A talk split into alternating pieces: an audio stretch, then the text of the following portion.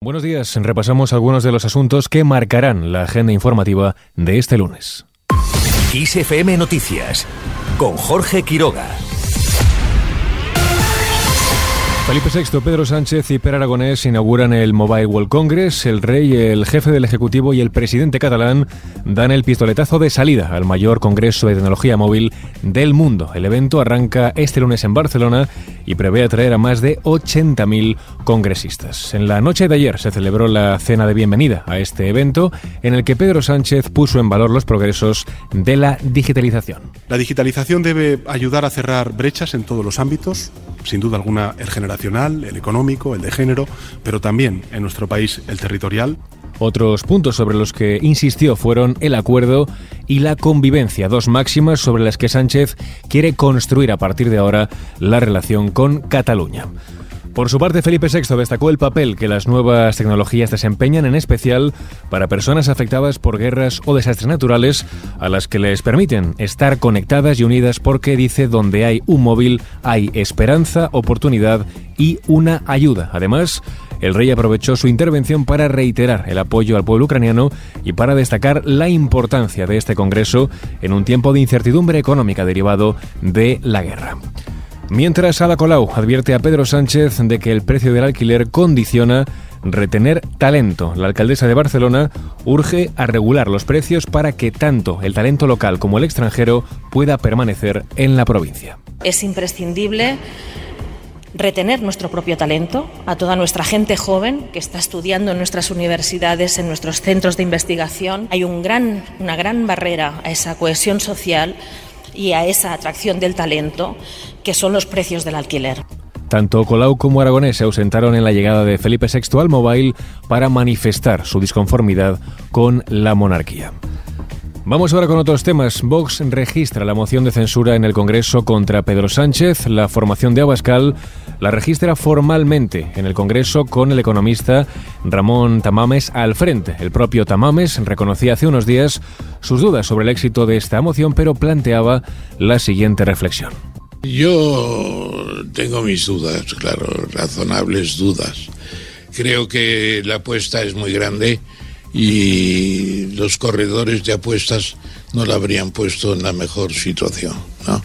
Lo que tiene importancia es el repaso que voy a dar a lo que está sucediendo en la economía, la sociedad y las relaciones exteriores de España, que me interesan mucho también.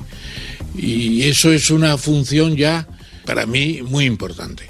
Yo lo considero como una labor que parece que hubiera alguien detrás diciendo, vamos a llamar a este Tamames que nos diga lo que piensa, porque debe haber pensado bastante.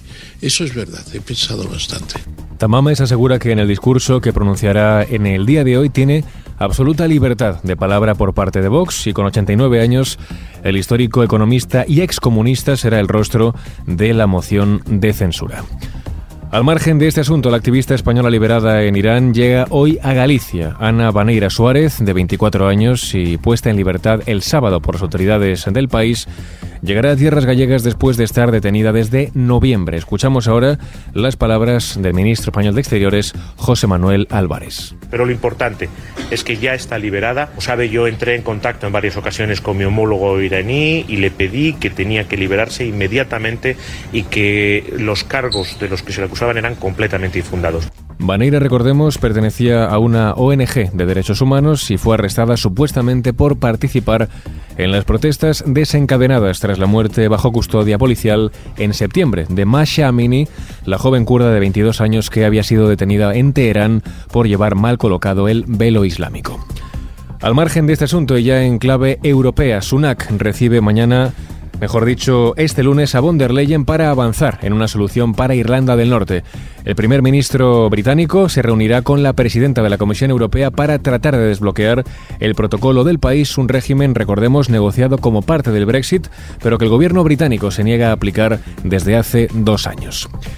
Por otro lado, el miedo a la réplica sigue atenazando el sur de Turquía tras semanas después del terremoto. La réplica del pasado 20 de febrero no ha hecho sino acentuar ese sentimiento entre quienes viven en la provincia de Atay, donde recordemos se localizó el epicentro del seismo. Hasta ahora el balance es de 43.000 muertos y 108.000 heridos. Y en Italia, Ellie Schlein da la sorpresa y gana las primarias del Partido Demócrata. La joven de tan solo 37 años se impone en los comicios de la formación frente al favorito en los sondeos, Stefano Bonaccini, tras un ajustado recuento. Y terminamos este repaso informativo con la previsión del tiempo para este lunes. Se esperan cielos nubosos en ambos archipiélagos, en el caso de Baleares lluvias intensas de manera más débil en la mitad norte peninsular. En cuanto a las temperaturas siguen bajando de forma notable en el interior del tercio este peninsular y también en el archipiélago balear. Así con la previsión del tiempo lo dejamos. Susana León estuvo al frente del control de sonido. Ya sabes, la información continúa actualizada cada hora en los boletines de XFM.